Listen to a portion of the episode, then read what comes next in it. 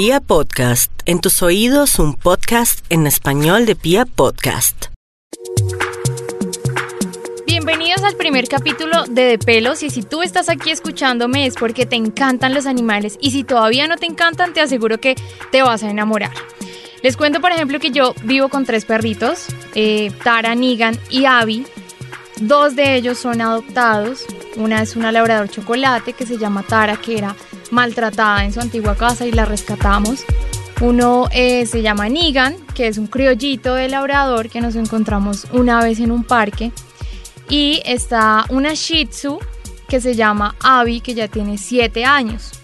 Al tener tres perros me he encontrado con muchas alegrías y con mucho amor, pero también con muchas dificultades porque vivir con tres perritos ha sido como una experiencia de aprendizaje también, porque no es como que em, ellos lleguen y sean perfectos, tú también tienes que ayudarlos a que aprendan a hacer las cosas, así tú como dueño también tienes que aprender a hacer muchísimas cosas. Por eso el día de hoy vamos a hablar de esos daños que siempre nos hacen cuando se quedan solos, que nos botan la basura, que nos dañan el sofá, mejor dicho, que son desjuiciados de cierta manera, los llamamos nosotros, pero quiero entender y quiero saber si de pronto hay alguna manera de poder educarlos mejor o de educarnos nosotros mismos como dueños para que ellos nos hagan caso y nos puedan entender y pues que nos entendamos en sí entre los dos. Entonces, tengo un invitado muy especial el día de hoy que se llama Juan Pablo Páez. Él es psicólogo, máster en neurociencias y biología del comportamiento, adiestrador y terapeuta en cultura canina, que de hecho cultura canina es un colegio pedagógico y guardería campestre en el que tú trabajas. Bienvenido Juan Pablo a De Pelos. Bueno, pues muchas gracias Natalie por la invitación. Eh, la verdad estoy muy feliz de poder eh, aportar, hacer mis contribuciones con respecto a este tema tan lindo y tan interesante relacionado con el mundo de los perros y el beneficio que indudablemente nos hacen a nuestra vida, a nuestra emoción, a nuestras relaciones sociales y a nuestra salud incluso. Entonces, al contrario, muchísimas gracias por la invitación y muy feliz eh, de aportar lo que, los conocimientos que estén a mi alcance.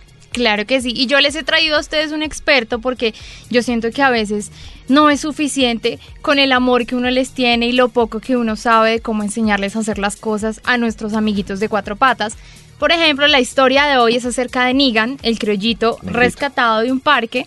Sucede que cuando yo lo rescaté, él se quedó dos días y era un ángel, mejor dicho, era el perro perfecto lo dejamos solo durante unas 3, 4 horas dentro del apartamento, no hizo nada, no dañó nada, mejor dicho, yo dije, este perrito es un ángel.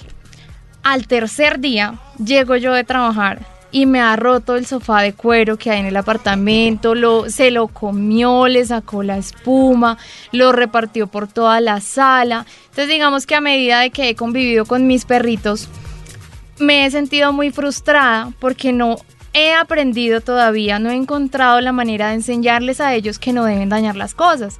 Yo he intentado de todo, he intentado con castigarlos con el bozal, dejarlos en el balcón como castigo, el, famoso periódico que es como el que los asusta. Entonces digamos que te invito a que nos cuentes o, o me ayudes a mí a ver cómo les puedo enseñar a que no me dañen las cosas cuando ellos se quedan solitos. Claro que sí, con muchísimo gusto. Pues eh, esta situación que nos comentas eh, sobre Nigan, eh, es una situación bastante frecuente y particular en muchas de las casas en donde tenemos la oportunidad de vivir con perritos. Y muchas veces inferimos erróneamente una serie de conclusiones que sacamos con respecto a por qué hacen lo que hacen. Eh, tal vez se está vengando de mí, o de pronto está ansioso, o de pronto está aburrido, o una serie de historias que muchas, muchos de nosotros en algún momento nos creamos, pueden que en algún caso sean, como en, otro, en otros casos no. Entonces lo primero que debemos eh, entender y, e interiorizar todos los miembros de las familias que vivimos con perros es que los perros son unos animales muy, muy, muy interesantes. ¿sí? Claro. Eh, vistos desde cualquier punto de vista.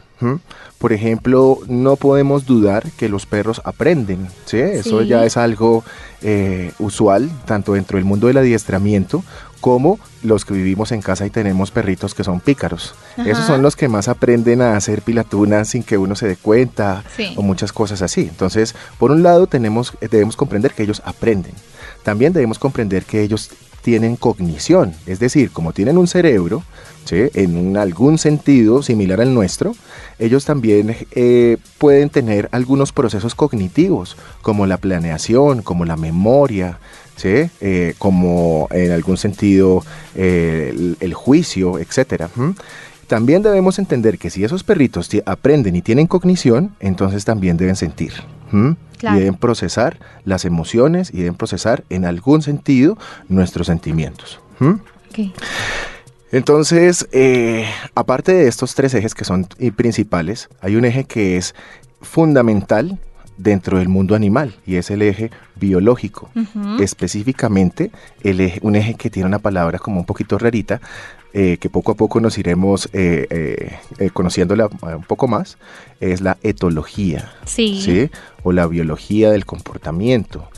Es decir, que ese es otro eje importante del perro. Cómo eh, a través de la etología puedo comprender al perro. Sí. Y aquí hay alguien muy importante que incluso aquí en Bogotá hay una universidad muy famosa y muy importante que se llama la Conrad Lorenz. Sí. Conrad Lorenz es el padre de la etología, es quien eh, se pegó tremendo cabezazo y dijo, ah, los animales tienen una serie de instintos y aquí viene la parte importante del tema de hoy y es esos instintos, cómo se regulan, cómo se presentan, cómo se desencadenan y qué función tienen en el animal. ¿Listo? Entonces, este campo, el campo del instinto, es el que debemos comprender principalmente para tener perritos equilibrados en la casa. Sí. Puede que el perro digamos, me, me, comentas que Nigan, sí, eh, eh, es rescatado, estuvo viviendo en la calle y luego de que estuvo un tiempo en casa, comenzó a tener conductas destructivas. Sí. Eh, hay varias hipótesis por las que un perro puede tener conductas destructivas. Puede ser porque esté aburrido, puede ser porque lo que esté comiendo tenga el sabor o el olor de algo o de alguien. Sí. puede ser si es un cachorro algo normal, ¿sí? porque están saliéndole sus muelitas, sus dientecitos y necesita explorar a través de, los, de su hocico eh, el mundo. Y también puede ser en algún momento una estrategia para eh, eh, em, aflojar un poco los dientes. Sí. pero entonces en los cachorritos es normal, ¿sí? Pero si ya es un adulto, ¿sí? Puede que esté aburrido, puede que sea un olor muy particular, puede que realmente esté ansioso, ¿sí? O puede que en algún momento esté nervioso, esté miedoso. Entonces debo evaluar primero cuál, el, cuál de esos aspectos puede ser el que esté relacionado con el, daño. ¿Cuál es la ruta más fácil como para identificar ese aspecto que los está afectando? Porque digamos...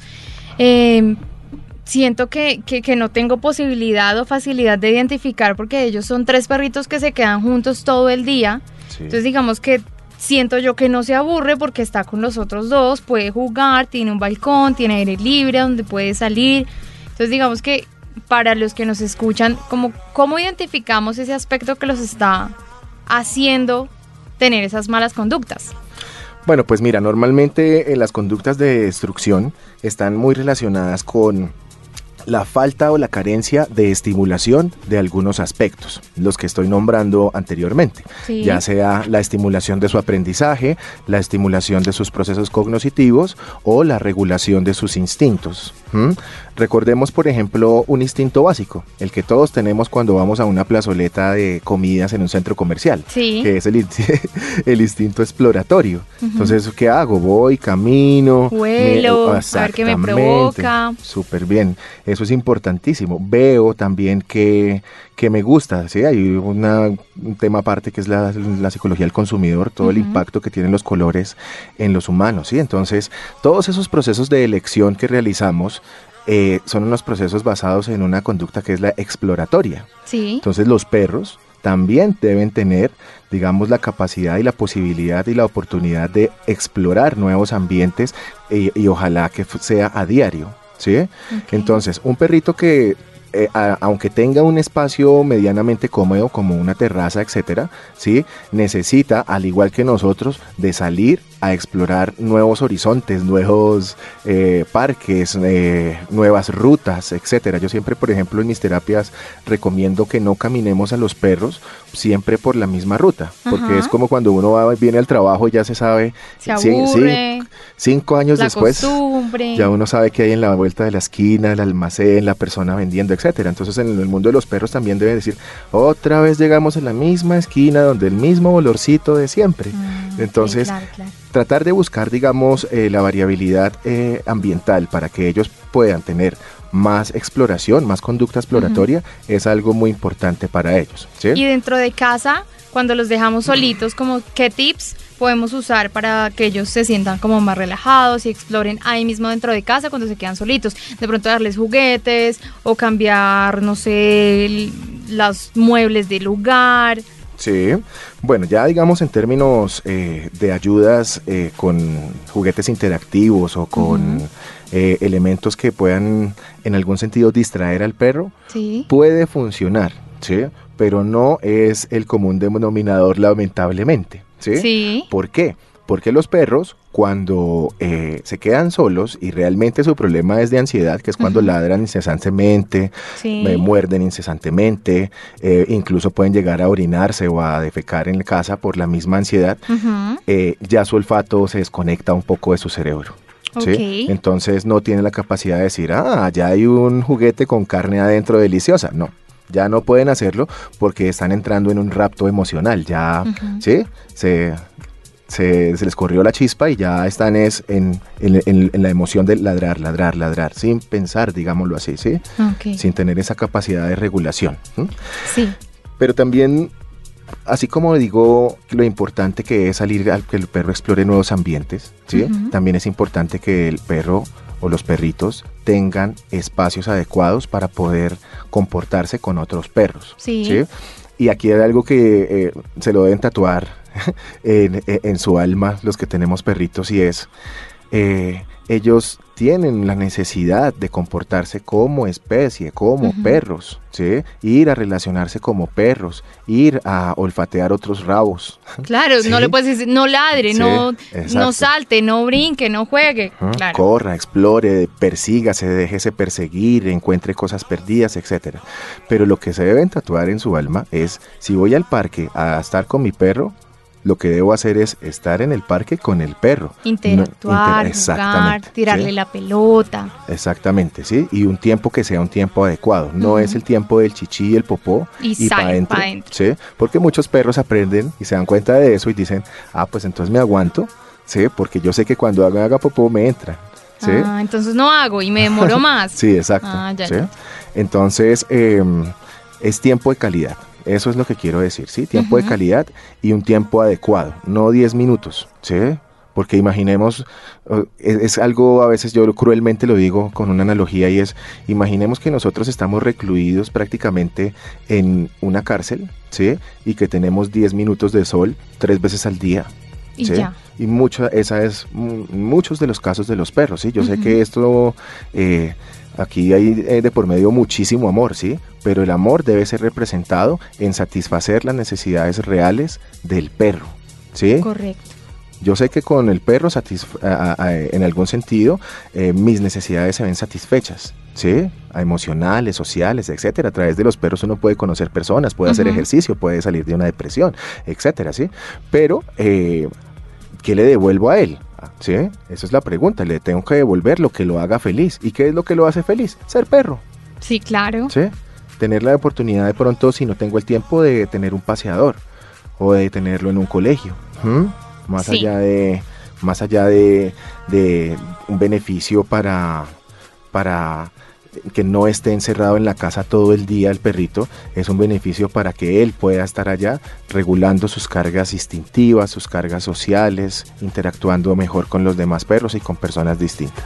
Ok, y en temas ya como de tratar de corregir un poco esas conductas, además de los tips que ya nos has dado, digamos, yo llego a casa y veo que me, mejor dicho, caso real, me bajaron la cubeta de los huevos, se comieron los huevos y se comieron la caja de cartón.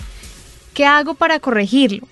Le pego, lo dejo en el balcón, lo grito, le pongo el bozal o no le digo nada. Ok, buena pregunta. Eh, voy a responder la pregunta anterior que no la respondí. Y, respondiendo esa pregunta te respondo esta. Listo. ¿Mm? Mira, si después de que yo deje una serie de juguetes interactivos, que ahí vamos, íbamos justamente en eso, ¿sí? Entonces un juguete interactivo no, eh, eh, no necesariamente tienes que comprarlo el más costoso, ¿sí? ¿sí? Puedes comprar una pelota hueca por dentro, ¿sí? O un juguete hueco por dentro y, y hacer un arrocito sin sal, con poquito aceite y de pronto salchicha o pollito desmenuzado. Y dentro de esa pelota, dentro de esa pelota, dentro de ese juguete, ¿sí? ahí eh, vas a llenarlo, a rellenarlo de esa mezcla y lo vas a meter al congelador toda la noche. ¿Sí? Ok. ¿Para qué? Para que el perro al otro día tenga la oportunidad de comerse su helado mientras que está solo, ¿sí? Mm. Entonces lo dejan en algún sitio que él no se dé cuenta cuando yo me vaya a ir y, que lo busque. sí. Pero pues obviamente esa es simplemente una ayuda. ¿sí? claro. Hay muchos otros aspectos que hay que tener en cuenta, saber en qué momento me despido, en qué momento lo saludo, eh, tratar de algo que, se hace normalmente con los perros que tienen ansiedad durante la separación y es tratar de romper ese, esas costumbres que tenemos antes de salir de casa, como alistar las llaves, ponerme la chaqueta, ponerme los zapatos. Yo, por ejemplo, tengo una palabra clave. Cuando yo, y siento que eso está mal, cuando yo les digo juiciosos, cierro la puerta, esa palabra para ellos ya se convierte en un detonante de que me voy. Exactamente, ¿sí? Exactamente. Pero en términos terapéuticos, uno puede utilizar una palabra para tratar de decirles, no me demoro. Y otra palabra para decirles, chao, ¿sí? Me voy a trabajar, ¿sí? Sí. Pero si uno cada vez que saliera de la casa le dijera al perro, no me demoro y realmente volviera a los 10, 15 minutos, los perros van aprendiendo que ese comando o esa palabra tiene que ver con un distanciamiento, pero no tan corto. Exactamente. ¿Sí? Eso es importante. Em, y definitivamente no poner al perro ansioso antes de uno irse. ¿sí? Claro. Es eso, sí, porque ahora voy a, eh, a responder tu, bueno, hay muchos otros objetos, ¿no? Hay juguetes interactivos, hay pelotas que están programadas para que salgan determinado tiempo, puedes dejar un rincón de premios en la casa, es decir, en algún muro muy limpiecito, puedes untar queso crema o dejar pepitas escondidas para que busquen, laman, etcétera. Puedes ponerle una camiseta tuya con tu olor. Sí, hay muchas estrategias, pero precisamente eso depende del, del criterio diagnóstico que establezca el experto el etólogo o el modificador, ¿sí? Ok. Ok, entonces ahora respondo a tu segunda pregunta. Sí, ¿cómo los corregimos cuando nos hacen esos males? ¿Qué hacemos? Bueno, esa es una pregunta muy chévere porque aquí volvemos a juzgar a los perros de una forma errónea. Y es que tratamos de, de juzgar a los perros como si fueran humanos. Voy a explicarme poco a poco. Esa palabra se llama en el términos científicos antropomorfismo, que es adjudicar cualidades antropomorfas o humanas a otros animales. Correcto. Entonces, por ejemplo, alguien me dice algún día, no, es que la perra se orinó en mi cama porque me, se quiere vengar de mí, ¿sí? Y yo estoy convencido que la venganza es una cualidad lamentablemente meramente humana. ¿sí? Así como el rencor y otras cosas. Los perros son, almas puras, ¿sí? Ellos no, ellos no tienen eh, eh, eh, ese sentido vengativo en su, en su ser, ¿sí? Entonces, eh, cuando se dan cuenta que cuando antropomorfizo o establezco esas cualidades humanas a los perros, entonces lo estoy juzgando mal. Sí. Eh, eso mismo pasa eh, en el momento de ¿y qué hacer cuando llego y encuentro las cosas destruidas? ¿sí? Entonces lo primero que debo entender es que él no lo está haciendo ni por malo ni por rencoroso, ¿sí? Y entender que el estado psicológico del perro esto es muy importante, es un estado de conciencia plena, es un estado en donde él se encuentra aquí y ahora, en el momento. Sí. Me explico. Eh, si el perro está corriendo en el parque, el perro está corriendo en el parque. ¿sí? Y está feliz porque lo está haciendo. No está corriendo en el parque pensando, ay, ayer me tropecé aquí en este butaquito y me dolió el pie. No, él O sea que si después de cierto tiempo tú llegaste a regañarlo por algo, Para allá hoy Adiós, ya no sirve, ya no entiende. Exacto. ni el perro está corriendo en el parque diciendo, ay, ¿será que mañana me van a dar concentrado? ¡Qué ansiedad! No, ¿sí? El perro está aquí y ahora. Entonces, cuando tú llegas a la casa y encuentras a los, los elementos destruidos, ¿sí? Ahí es donde tienes que pensar, somos dos especies distintas y si yo lo castigo en este momento, él lo que va a entender es que está malo que yo abra la puerta. Porque es aquí y ahora. castigando en el momento en que tú estás llegando. Exacto. Lo asocia con, o sea, asocia lo negativo con tu llegada. Sí. Mm, Entonces muchas veces cuando yo voy a hacer entrevistas a la casa, sin querer preguntar directamente, ¿lo has corregido cuando has llegado? Claro, yo, lo hago todo el tiempo. Entonces yo prefiero preguntar, ¿tú has visto que el perro se sienta culpable cuando llegas?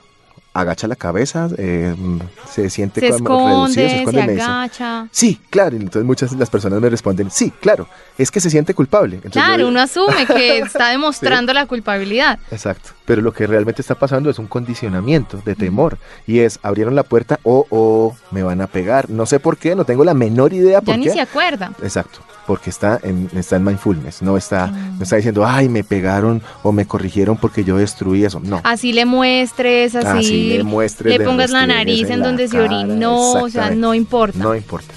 Eso es eh, parte de conocer, por eso por eso hace un rato hablábamos, eh, eh, perdón por la propaganda de la cultura canina, ¿sí? De, la, necesidad de, por ejemplo, llegar a estos espacios para educar, ¿sí? Para educar desde la ciencia a las personas que tenemos perros, ¿sí?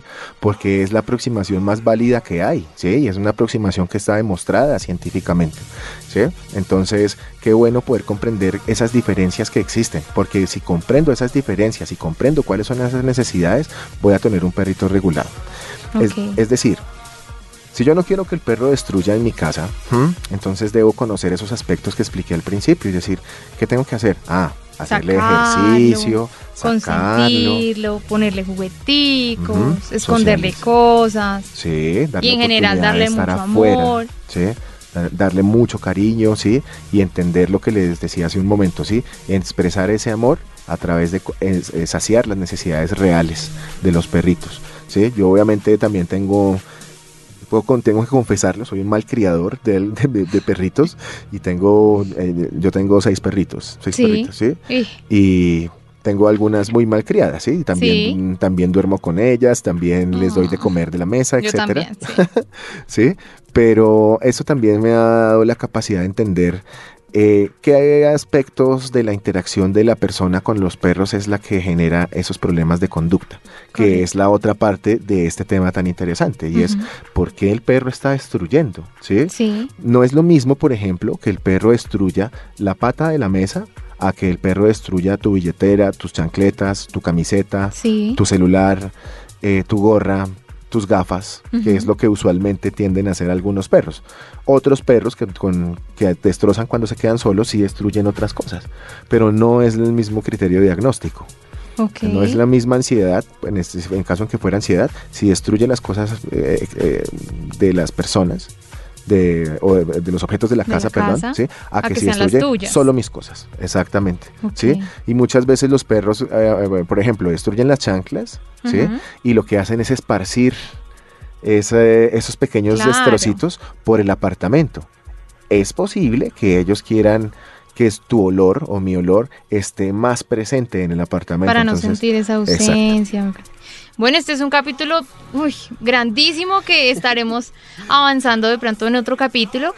He aprendido mucho el día de hoy, voy a empezar a aplicarlo con mis perritos porque yo siempre los regaño, les pongo el bozal, ha sido como la manera en que yo imagino que ellos pueden aprender pero entiendo que hay que reforzarle mucho más otros aspectos como sacarlos, consentirlos, dejarles juguetes, entonces voy a aplicarlo desde el día de hoy y... Y establecer un vínculo sano. Ok. Voy a dar un ejemplo de un vínculo tóxico para que entendamos qué es un vínculo Listo. Imaginemos que en tu casa vive, eh, vives con tu papá. Y 15 veces que te encuentras por la casa con tu papá, ¿sí? Tu papá te saluda, hola preciosa, ¿cómo estás? Qué alegría verte, ven, te saludo, te doy un abrazo, te quieres pichar, ¿sí? Seguramente a la vez 14 de ese primer día, tú te vas a encontrar con tu papá y vas a decir, uy, otra vez este abrazo de este señor, ¿sí? Entonces ahora pongámonos en los zapatos, en las huellitas de los perritos y pensemos, ¿será que a mi perro le gusta que cada vez que me lo encuentre por la casa lo quiera mimar y abrazar? Así me muevo la cola, así me brinque. claro, porque ellos ya están muy condicionados, pero a lo que voy es, esa saturación de vínculo, sí, ¿sí? Puede, eh, puede ser tóxica, porque va a generar un hiperapego por parte de los perros. Y ese hiperapego se puede ver evidenciado principalmente en dos cosas. Una, la destrucción y otra, la sobreprotección en la calle. ¿Sí? Muchas que de pronto sean agresivos en la calle, que, nadie se te acerque, que otro perro no te venga y te vuela. Exactamente. Uy, Dios. Sí, entonces... cometemos muchos errores como papás. Muchas veces ah, los niños también quieren estar en su habitación jugando Xbox, solos. Los perritos también quieren estar jugando su Xbox solos a veces en la casa, pero a veces uno los mal acostumbra, ¿sí? Claro, claro. Y el vínculo se puede volver perjudicial. Entonces, eh, tratar de entender que todo tiene un equilibrio. Claro, y bueno, para los que están interesados en conocer un poquito más de la cultura canina, Juan Pablo, ¿dónde te podemos encontrar en redes? ¿Dónde queda el colegio? Bueno, pues muchas gracias. Mira, eh, nosotros estamos ubicados en el kilómetro 4.5, subiendo desde la séptima con 82 hacia el peaje de patios Vía La Calera. Es antes del peaje. Sí. Eh, que es súper cerca. Em, allí tenemos nuestro campus, es de una hectárea y está dividido en siete áreas de socialización. Eh, bueno, contamos con una serie de cosas, un circuito cerrado de televisión, piscina, un chalet para los perros. ¡Qué delicia! Eh, ellos tienen calefacción en la noche. transmitimos en vivo por Facebook Live. Sí. Eh, subimos un álbum de fotos o dos álbumes de fotos cada día de por medio, entre semana. Y pues le ponemos todo el cariño a esto, ¿sí? Somos un equipo de nueve personas que pues le damos a esto de luna a luna y de sol a sol, ¿sí? Porque pues es nuestra pasión y cada uno desde su desde cada miembro de, nuestro equipo, desde su profesión o desde su gusto o su afición por los perros, colabora, ¿sí? Entonces para mí es también un, orgullo poderte pertenecer a ese equipo y poder estar en algún momento liderándolo, ¿sí? Claro que sí. Bueno. Nuestras redes sociales. Claro, sí, dale. Eh, nosotros tenemos el Instagram, arroba cultura canina, eh, tenemos una fanpage que es eh, cultura canina, pero donde más nos movemos es en nuestro grupo, en Facebook, se llama Cultura Canina. Allí es donde subimos las fotos, transmitimos en vivo eh, y pues están todos cordialmente invitados, subimos tips de información como la que hemos hablado en algún momento hoy. cosas que pues pertenecen digamos a la escuela del cariño y el respeto y la admiración por los perritos. Ok, bueno Juan, Pablo, muchísimas gracias. Espero que ustedes hayan aprendido tanto como yo hoy. Esperamos que estén conectados en un próximo capítulo para hablar más de esto que tanto nos mueve el corazón y, nos llena la vida de mucho amor y muchas sonrisas, también de mal genios a ratos. Pero ellos son unas personas, pues unos animalitos muy especiales y unas personitas muy especiales en nuestra vida que queremos que ustedes aprendan un poquito a entenderlos, a tratarlos. Entonces, pendientes del próximo capítulo y muchas gracias Juan Pablo. No, a ti, muchas gracias por la invitación y de verdad estoy muy feliz de poder estar aquí colaborando en la causa canina. Claro que sí, nos vemos en otro capítulo de, de Pelos. Adiós. Gracias. Bienvenido a AutoZone, donde siempre encuentras ayuda. ¿Tu auto no arranca? No te preocupes. Empecemos con probar tu batería gratis. Puede que solo necesites una recarga y también te ayudamos con eso. Si necesitas reemplazarla, estás en el lugar correcto porque tenemos opciones desde $79.99. En el destino número uno para baterías, tenemos la solución. Basado en datos del Entity Group Incorporated, Carger Track 12 meses finalizando en diciembre del 2019.